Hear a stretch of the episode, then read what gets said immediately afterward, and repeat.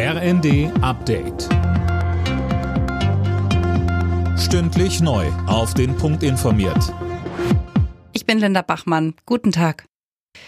In Deutschland hat sich die Inflation im Juni leicht abgeschwächt.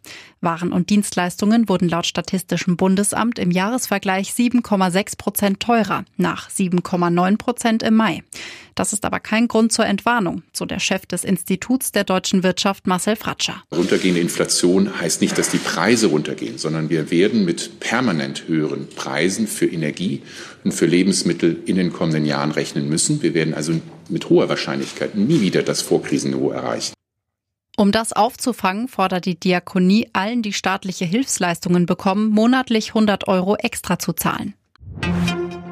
Tankgutscheine. Die geben immer mehr Unternehmen an ihre Beschäftigten aus, um sie bei den gestiegenen Preisen zu unterstützen. Laut einer IFO-Umfrage greift so jeder dritte Betrieb in Deutschland seinen Angestellten unter die Arme. Auch Zuschüsse für Bus und Bahn sind beliebt. Die Ukraine und Russland wollen sich bei ihren Verhandlungen über Getreideexporte nicht in die Karten schauen lassen. Wie die Türkei mitteilte, sollen die für heute geplanten Beratungen in Istanbul streng vertraulich ablaufen. Mehr von Tom Husse. Weder die Uhrzeit noch der genaue Ort des Treffens wurden bekannt gegeben. Klar ist bisher nur, neben Delegationen aus Russland und der Ukraine sind auch Vertreter der UN und der Türkei dabei.